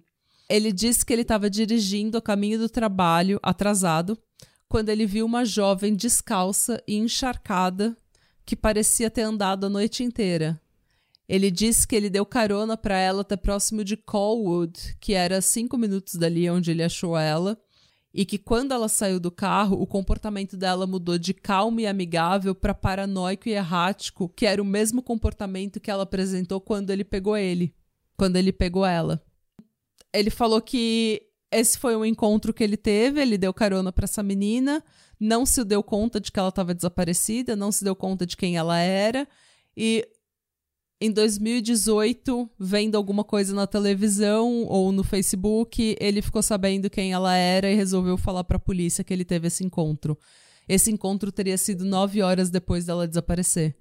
Então pode ter sido que ela realmente saiu caminhando descalça pelo mundo afora e que alguma coisa tenha acontecido com ela, mas que ele realmente tenha visto ela. E daí, gente, a gente precisa falar do amigo dela, Julian. O do barco, né? Não. Não é esse? O Julian é aquele que foi falar com ela enquanto ela tava parada, olhando pro nada, olhando pra pista. Sim, eu achei que fosse o mesmo do barco, não sei porquê. Porque eu acho que como ela tava meio que fugindo de homem, eu, eu liguei o cara do barco que ela dormia com esse Ah, brother. não. Mas não.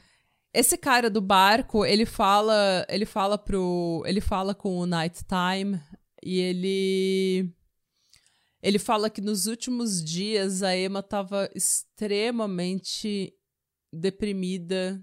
Ela tava tendo seasonal depression, sabe? Ela tava triste que a, Depressão a- de inverno.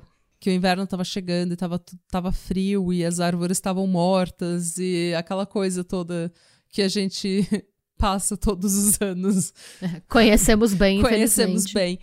E ele falou que nessa época ela estava morando no abrigo, às vezes dormindo no barco dele, às vezes dormindo no barco de uma amiga. E que ele, ela ficava muito tempo meditando no pier, meditando nos parques, meditando nos jardins ali próximo do pier, falando com os artistas da região, falando com a galera ali da região, mas que ela ficava muito tempo. E que nessa época ela estava só consumindo peixe. Era só o que ela, ela só bebia água e comia peixe. Que bizarro, né? Ela tava, ela tava com os comportamentos extremamente bizarros. Mas agora, como eu falei, a gente precisa falar do Julian, né? O Julian, ele era de Perth. E ele conheceu a, a Emma em Perth. E ele meio que se apaixonou por ela instantaneamente. É, ele falou que eles fizeram várias caminhadas com ela descalça, tocando um ukulele. Ou um ukulele. Só que daí ela falou: Eu vou estar tá saindo daqui, eu vou estar tá viajando daqui uns meses. Eu vou deixar Perth, eu vou sair de Perth. Então eu não quero me comprometer com ninguém. Então a gente, tem que, a gente não pode ter nada. A gente só pode ser amigo. E daí ela queria que ele não ligasse mais. E daí ele ligou. O pai dela atendeu. E ele falou: Olha, pelo que eu entendi, ela não quer falar com você. Mas ele ins insistiu e acabou falando com a Emma. E daí eles tiveram vários desses encontros em que eles, ela pedia para ele não ligar, ele ligava, ou se não, ela ia atrás dele pra ir caminhar com ele de novo. E foi uma coisa que foi, tipo, ele tava apaixonado, ela não muito. Foi meio que o timing tava errado. Quando ela tava morando em Vitória, quem que ela encontra? Ixi, ele se. Ai, gente, Stalker. O Julian. Aí, ela não tava com medo de alguém? Então.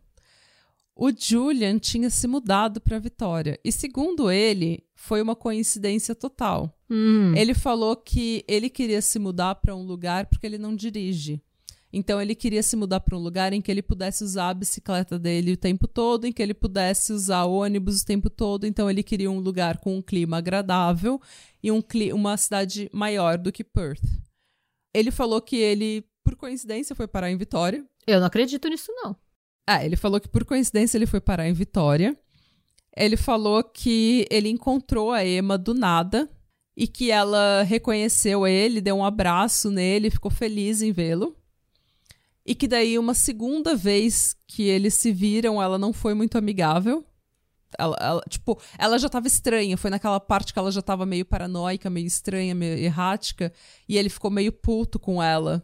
Que ela não. Ela falou que ela não reconheceu ele. Ela não sabia. Ela, tipo, ela falou: Ah, você é familiar, mas eu não sei quem você é. Uma coisa assim. Mas o que é interessante aqui ele diz que depois que ele viu ela a primeira vez e que ela deu um abraço nele, que ela ficou toda empolgada de ver ele, nenhum dos dois tinha celular. E eles falaram: Ah, a gente se vê. Mas ele falou: Como é que eu vou contactar ela? Eu, eu não tenho celular, ela não tem celular, eu não sei onde ela mora. É... E daí ele mandou uma mensagem no Facebook pro pai dela, perguntando: Olha, eu quero convidar a Emma pra ir num num show de rock, sei lá, num show de uma banda que eu quero muito ir, uma banda irlandesa, inclusive. Ah. Eu quero muito ir e eu queria convidar a Emma, mas eu não sei onde ela mora. Você pode falar com ela, eu não sei onde ela tá, não sei qual é o telefone dela. Você pode pedir para ela me contactar onde eu trabalho, não sei o quê. E daí ele usa a seguinte frase: é, desculpa por aquelas vezes que eu liguei para sua casa, que eu incomodei, desculpa que eu estoqueei sua filha. E daí ele usa essa palavra, stalking. Desculpa que eu estoqueei a sua filha, desculpa que eu segui sua filha. E segundo Julian, é, inglês não é a língua mãe dele, a primeira língua dele é francês. E ele falou que ele usou essa palavra porque ele sabia que ele tinha ligado várias vezes para casa dela em Perth, quando os dois ainda moravam em Perth, e que ele tinha se sentido mal porque o pai dela falou: "Olha, ela não quer falar com você, eu sei que ela não quer falar com você, e você tá ligando de novo". Então ele se sentiu mal. E parece que ele tinha levado um cartão para ela também no local de trabalho dela. E ele falou que ele se sentiu mal porque ele, vi, ele viu que aquilo era um comportamento. Estranho. Estranho. Obsessivo.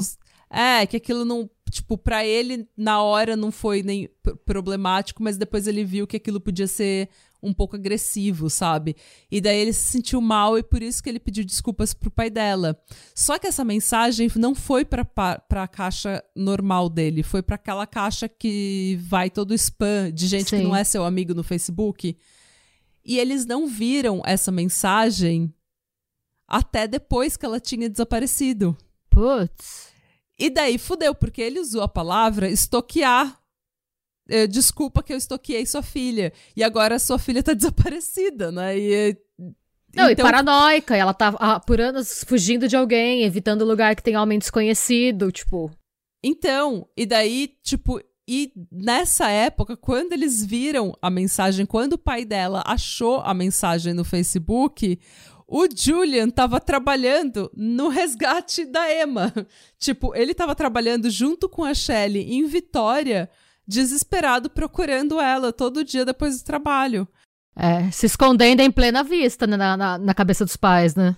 Exatamente. A Shelley literalmente olhou para ele e falou: Você teve alguma coisa a ver com o desaparecimento da Emma? E ele falou: Não, isso tudo foi coincidência, eu juro que foi coincidência. Eu usei a palavra estoquear por causa disso, disso, daquilo, porque eu estoqueei ela. Eu achei que o meu comportamento ligando várias vezes para casa dele foi. É, não foi legal. Né? Não foi legal. E eu entendo, né?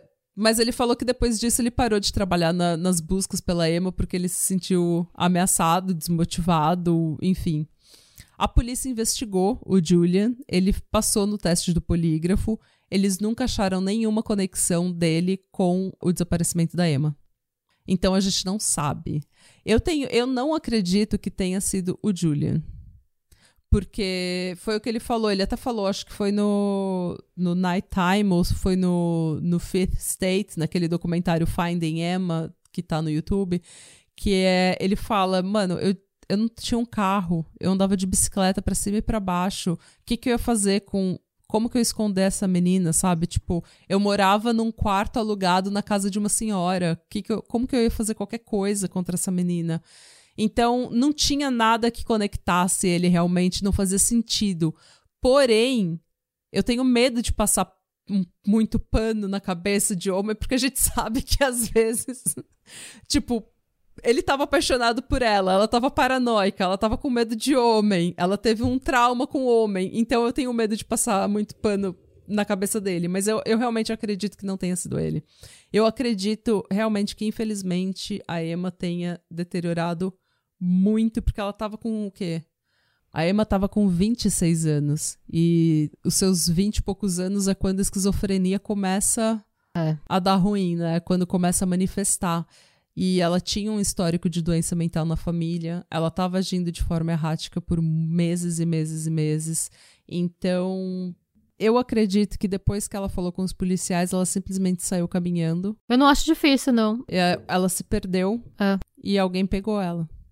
Ou ela se enfiou no meio do mato e hoje ela é parte da natureza, sei lá, só caiu em algum.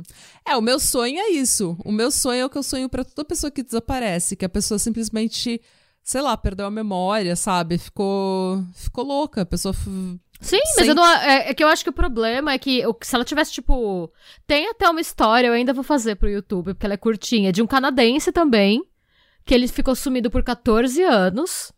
E ele chegou no Brasil. Ah, ele, no acharam Brasil? ele no Amazonas. Ah, nossa, não Chegou no Brasil a pé, sem documento, Natália. Ele foi a pé do Canadá até o Brasil. Mas, gente. E ele era esquizofrenia também. Ele surtou porque ele fez algum. Eu não vou dar muito detalhe, mas assim, ele teve ele um foi, surto. Tipo, caminhando e cantando Sim. e seguindo a canção por só. anos, por mais de uma década. O que aconteceu foi que ele foi parar. Ele andou até ir parar, tipo, no meio de Manaus. Uhum. E aí uma policial falava inglês. E aí ele falou o nome dele e foram ver ele tava desaparecido há 14 anos. Acharam que ele tinha morrido. Mano. Ele só saiu andando. E aí ele conta que ele pegava carona, ele comia fruta. Ele dormia no mato, às vezes dormia em abrigo. E, mano, ele desceu, pensa, do Canadá até o Amazonas. Uhum. Ah, detalhe, ele chegou até a Argentina, ele desceu até a Argentina e subiu de novo. Cara, é o Forrest Gump. Sim, e, e tava vivo, ninguém sabe até hoje. Mas assim, também, é, eu acho que o problema do Canadá é o clima, né? É. O problema do Canadá é que se você fica perdido pelo Canadá, se você tá lá naquele frio, sem nada, ah, a não descalço. ser que você ache molhado. Sim, a não ser que você ache alguém que te acolha, o que não deve ter acontecido porque é um caso muito midiático, muito famoso, você morre de frio, né? Hum. Mas acontece, tem gente que só sai andando e vai parar em outro lugar. Às vezes foi o caso dela, às vezes ela tá, sei lá, no México. Eu espero que ela tenha, se, ela tenha tido um ataque de esquizofrenia, um ataque psicótico. Esquecido de quem ela é começado uma vida completamente nova e hoje ela esteja vivendo muito bem. Nossa, mas o problema é que esse caso é tão mediático que alguém ia ter visto alguma coisa, a não ser que ela vá para um lugar, tipo, Mano, remoto. nunca mais viu ela. Eles tiraram, teve uma mulher em Vancouver que teve a foto dela. É, ela foi fotografada num café em Vancouver e é a cara da Emma. Ela foi fotografada assim de lado. Mas daí, quando saiu na mídia, ela se ela reportou pra polícia e falou: Olha, eu sou a mulher da foto, é, e eu não sou a Emma, infelizmente. Mas é isso. Uma coisa que vale falar também é que os diários da Emma é uma coisa que eles falam muito, que ela escreveu muito diário, ela escreveu muito poema. Eles acharam milhares de fotos no HD dela, milhares de uh, diários online que ela tinha, não online, mas tipo diários no computador, em, em que ela fala: ah, é, Eu estou sumida. Ou tem uma outra entrada em que ela fala: se você, se alguém estiver lendo isso, é porque eu morri. Então eles acreditam, ele, num primeiro momento eles acreditaram que isso fosse uma carta de suicídio, mas especialistas acham que isso não é. É simplesmente ela sendo uma artista, ela sendo criativa em momentos de depressão, introspecção, ela falando como seria, sabe? Ela vendo como seria alguém encontrar o diário dela. Até porque ela era uma pessoa tão privada, sabe? Que resguardava é. tão bem a privacidade dela que ela nunca ia querer que ninguém lesse os jornais dela, os, os diários dela. Então. E é isso, eu acho que eu falei tudo, gente. é, tem muita coisa nesse caso. É... A Emma é um dos, das milhares e milhares de mulheres que estão perdidas, que estão desaparecidas no Canadá. Eu sei que ela faz parte dos mais mortos, né? Entre aspas, o conceito que a gente tem de mais mortos, porque ela é. Padrãozinho. Loira, é. alta, lindíssima, classe média. E é uma história muito. Uh, comovente, que comove todo mundo, mas eu acho que é interessante falar do caso dela. Uh, eu sei também que a gente devia falar mais sobre casos de mulheres indígenas desaparecidas no Canadá. Eu ainda quero fazer esse roteiro. Mas eu acho que isso é uma coisa que você tem que fazer muito bem. Eu tenho que ler vários livros, não só alguns livros, não só alguns sites e podcasts. Eu preciso fazer um roteiro muito bom. Então, eh, eu não posso fazer isso ainda. Mas eu, eu, eu, já, eu, já, eu já sei que essa é uma crítica que você pode fazer porque é uma crítica que eu tenho a mim mesma, de estar tá fazendo o caso que é extremamente. Esse é um caso. É um dos casos mais conhecidos do Canadá se não for o mais conhecido de pessoa desaparecida, porque ela é muito bonita. Ela é muito, tipo, todo mundo quer saber o que aconteceu com ela, sabe? Ela foi reportada em todos os programas, em todos os podcasts, em todos os jornais. É por isso que eu acho que se ela tivesse em algum lugar, ela teria aparecido. A não ser que ela esteja realmente no meio do mato. Sei lá, vivendo de luz. Tipo, de, ah, não, sei lá. Não sei. Só se ela achou, tipo, sei lá, uma... tem muita gente que tem cabins, né? É. Arrombou uma cabin, ficou na. Mas eu não sei nem se ela ia estar em condições mentais. Eu também acho que ela teve algum surto mental. Eu não sei nem se é esquizofrenia, porque a gente não sabe o histórico, que problemas mentais que a família dela é. tinha, né? Que problemas de saúde mental a família dela tinha. Porque às vezes pode ser até uma coisa, tipo, pode ser um tumor no cérebro. Sim esse lance de paranoia, ou, ela é bipolar. você não sentir frio. Ela é bipolar é. e ela tava num estado maníaco. Sim. Pode ser tanta ah, coisa, né, que a gente não sabe. É, uma das teorias que eu achei interessante, eu não lembro onde que eu vi isso, se foi no Reddit, se foi num dos podcasts, é aquele amigo do barco, ele fala que ela estava comendo só peixe nos últimos nos últimos nas últimas semanas, nos últimos meses assim, que ela foi vista. Então, ela estava comendo muito peixe, era só o que ela comia, peixe e água. Então tem muita gente que especula que ela tenha tido uh, mercury poisoning, sabe? Envenenamento por. Por causa das latas. É, não, envenenamento por mercúrio, porque peixe tem mercúrio hoje em dia, né? Ah, achei que ela comia os peixes enlatados também, pode ser. Se você pega uma lata vencida, você pode ter envenenamento, tipo um botulismo ah, é? também. É? Tipo um envenenamento ah, pelo. Não, eu sei que peixe normal, peixe que você. Porque hoje em dia os peixes que a gente come, eles são consumidos, eles são criados em fish farm, né? E eles ficam todos juntos, Sim. assim, e tem um problema bem forte de mercúrio, especialmente salmão. Tem um problema bem grande com a quantidade de mercúrio que a gente, que a gente consome em peixe. Hum. Então, tanto que é por isso que não é muito bom consumir peixe em excesso hoje em dia, porque infelizmente a gente conseguiu destruir isso. a gente conseguiu destruir os mares. Uh, então pode ser, pode ser que ela tenha tido esse envenenamento por mercúrio e que ela tenha ficado. Se bem que ela já tava com a saúde mental se degenerando antes da então, fase do peixe. antes dela se mudar para Vitória, ela já tava paranoica, ela já tava Teve, é, extremamente é... reclusa, tipo, ó, oh, não fala pra ninguém que eu vou na feira com meu pai, sabe? Tipo, umas coisas nada a ver, assim. É, e tem todos os negócios, a instabilidade de não conseguir parar em nenhum trampo, hum. o lance da, da dieta de pipoca com vodka, tipo... É. E daí, uh, tempos em que ela era vegetariana, depois ela não comia nem fruta, depois ela não comia só pipoca, azeitona e vodka. A mania de ficar seis horas por dia limpando as ah. folhas. Espalhando as folhas, né? Então já tinha um histórico então, aí. teve uma época que ela falou que ela era alérgica a açúcar.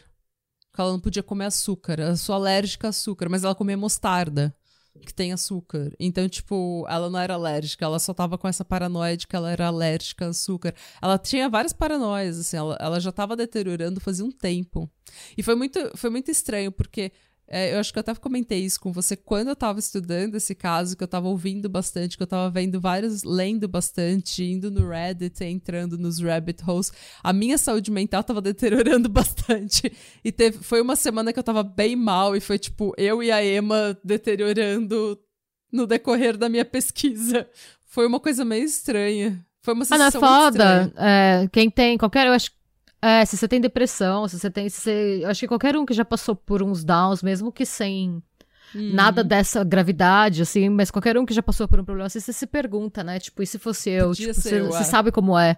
E o, o foda de saúde mental é que parte da doença é você relutar em procurar ajuda, hum. né? Quando você tá hum. deprimido, por exemplo, é que eu posso falar melhor porque eu tenho depressão, mas quando eu tô em crise, assim, é, a última coisa que eu quero é pegar ajuda. Alguém tem que marcar médico para mim, ver se você tem que regular esse remédio, porque se deixar, eu quero deitar em posição fetal e que a vida me leve, sabe? Ah, quantas vezes você gritou comigo? Tá, tá na hora de ir no médico, não? É, algumas vezes, é verdade. não tá na hora, não tá na hora de ir no médico, tá bom. Mas é tá é porque bom, já gritaram comigo também, já, já precisei, ah. já precisei precisei que marcassem por mim médico, porque eu não tinha condição. Se me deixasse, eu ia, tipo. Uh, e eu fico irritada de receber ajuda às vezes. Sim, às porque vezes você, não quer me ajudar. Mas é parte é. da doença, porque você quer. É parte do. Eu não sei o que, que acontece com a nossa química cerebral, que você quer ficar perenemente naquele estado. Isso pela depressão, né? A gente não tô falando dela. Com, é. com, a gente não sabe o que ela tinha, né? Mas quando você tá lá no meio daquela. Parece que nada nunca vai ficar bom, você só quer que te deixe em paz. É. E se alguém fala, você tem que pegar ajuda, você tem vontade de mandar a pessoa ir a merda mesmo. Hum. Porque você não quer que você quer ser deixado em paz. Só que aí você toma o remédio, passa. E isso também é foda, porque os remédios que tratam depressão demoram muito para bater, né? Esquizofrenia, não é. sei, mas até o remédio bater, você fica emputecido é. com a vida, de repente. É uns dois meses, é uns dois meses que você tá só tendo efeito colateral do seu corpo se acostumando com a porra do remédio. Aí quando acostuma, você fala, nossa, a vida vale a pena. Meu nossa, Deus! Gente, vocês, vocês, todos vivem assim o tempo todo? Aí você agradece, fala, nossa, desculpa, fui super escrota, é porque eu só queria que a vida me levasse e você veio e quis interromper no meu, o meu, meu rolê ali, o meu, o meu casulo. Você ousou se preocupar comigo porque você me ama, sabe? Onde já se viu você querer me tirar de estar deitado em posição fetal assistindo Bob's Burger do começo ao fim pela sétima vez? Como assim eu tenho que sair daqui? Uh, não, então, e uma, só uma última coisa, é, especulou-se muito de que ela uh, porque ou é homicídio, ou é suicídio, ou é, ela simplesmente saiu andando e desapareceu, né? Porque ela queria. Ou ela foi vítima de sequestro, de algum foul play. Tem muita gente que especula que ela tenha caído no mar ou tenha sido assassinada e caído e sido jogada, jogada no mar.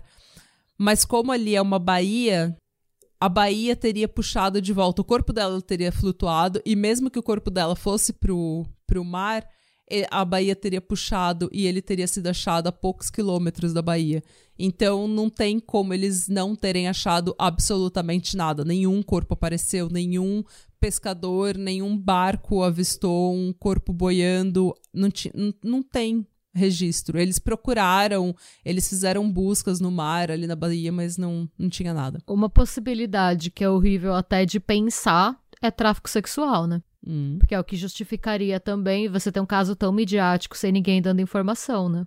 Uhum. Se você é um cara que se utiliza desse serviço uhum. e você vê ela lá, você não vai falar.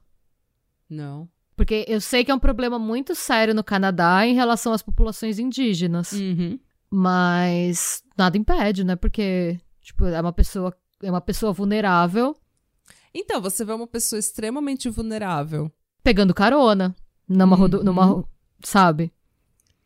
Então, não é impossível. Sem documento, sem passaporte, sem laptop, sem nada, Super sem magra. telefone. Super magra, porque ela tá há muito tempo sem se alimentar direito. Ah. É, é, ela é a vítima perfeita, entre aspas, né? Uhum. Extremamente que... linda. Sim. Então, assim, é uma possibilidade. E justificaria não ter nenhum avistamento e não acharem nada. Assim, por um lado, é uma coisa horrível de se pensar, mas por outro, é uma esperança de que ela possa estar viva também. Hum. E é isso, gente. Ela desapareceu em 2012. Ela ainda não tem. A gente não tem absolutamente nenhuma pista. Ela não foi avistada desde 2012. E existe um Facebook, o Facebook da mãe dela. Tem uma outra coisa que eu vou falar rapidinho. A mãe dela teve alguns problemas com a lei porque o filho dela. É, o filho dela estocou cocaína no porão da casa dela. Uh! E ela foi. É, ela foi. Ela foi investigada pela polícia, o filho dela foi investigado, mas ela sempre foi. Isso não tem nada a ver com o caso. Eu sei que algumas pessoas podem trazer isso à tona, como quando esses problemas legais vieram à tona, algumas pessoas no Facebook, no grupo do Facebook, pra. pra para procurar a Emma, vieram falar que talvez a mãe dela estava envolvida com droga e que ela tivesse sido desaparecida uh, e que ela tivesse sido sequestrada. Pra pagar uma dívida para pagar dívida, alguma coisa do tipo. Mas isso, gente, foi o irmão dela que tava com cocaína no porão da casa da mãe dela. E foi do outro lado do país, literalmente, né? Foi do outro lado do país. É, foi um problema pequeno de droga. A mãe dela foi investigada, acho que já pagou a dívida com a sociedade e o caralho a quatro. E a mãe dela sempre foi extremamente honesta, extremamente aberta, deu entrevista pro Night Time nunca deletou uma única crítica, um único comentário do grupo do Facebook, sempre deixou tudo ali à, à tona, todo mundo pôde falar e questionar o que, o que quisesse. Então ela sempre foi super transparente.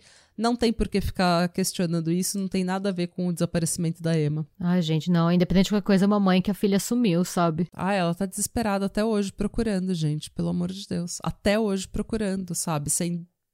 Ela não vive, a família não vive.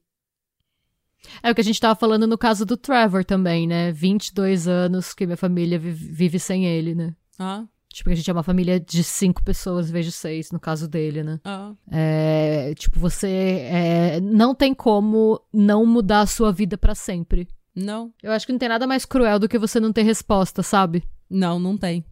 Eu, eu, eu fico imaginando também, acaba com a família, porque a, você tem a sua mãe e a sua mãe tá sempre procurando pelo seu irmão tá sempre lamentando o seu irmão, a sua irmã não tá com você. Então é como se a sua vida também fosse anulada, sabe? A, todas as comemorações não são completas, todos os achievements, todo, todas as suas conquistas não são conquistas, nada é completo porque a sua mãe nunca tá 100% ali. Ela tá sempre procurando o filho que não tá ali. A minha avó Sim. costumava falar isso: quando falta um, falta todos. Você nunca deixa. Quando falta um, falta todos. Você nunca tá 100% feliz porque você não tem um filho com você. Então... Não, você tá, o resto da sua vida, você vai estar tá olhando por cima do ombro. Sim. E se, é, e se for hoje nesse mercado que eu vou encontrar alguma pista, que eu vou encontrar, que eu vou vê-la. Ah, alguém vai me mandar mensagem no Facebook. Alguém vai falar alguma coisa no Reddit. Então eu tenho que ficar três horas no Reddit olhando é, é complicado. É... Ah, não, é que marca é, é uma cicatriz na sua vida. Assim, uma cicatriz na sua vida. E não é todo mundo que supera. Ah. No início, eles receberam bastante e-mails de gente falando: ai, eu vi a Emma, ela tá. Ela é moradora de rua, ela tá viciada em heroína, esse tipo de coisa, mas é sempre, sempre tem, né? Em caso de pessoas desaparecidas, filho da puta que tenta dar pista Nossa, pra essa uma... é uma coisa que eu queria entender. Para quê? Tipo, eu acho que deve ser algum sadismo, eu não sei. É uma coisa que, assim, eu não consigo entender. Eu não consigo A pessoa que faz. Eu acho que tem um lugar especial no inferno pra gente que faz isso, porque realmente é uma maldade gratuita que eu não consigo entender. Não, não entra na minha cabeça. Nem, você nem tá vendo a cara da pessoa quando ela lê, você não sabe nada daquela pessoa, você não tem contato com aquela pessoa. E você acha que, tipo ela vai ler seu e-mail, vai ficar triste, vai ficar acabar com a vida dela e você, para você isso é o suficiente. É, é, é um sadismo que não dá para entender. É uma coisa horrível, é horrível. Mas enfim, é isso, é gente. Isso. Sejam bons. Busquem conhecimento. Busquem ajuda sempre. Cuidem um dos outros. Sim. E tchau. E tchau. E Radebra. Slå.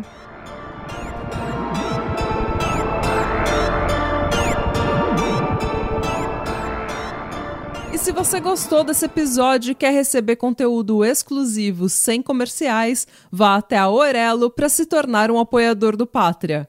Você também pode se inscrever no nosso canal do YouTube para episódios inéditos todos os domingos. E agora sim, tchau!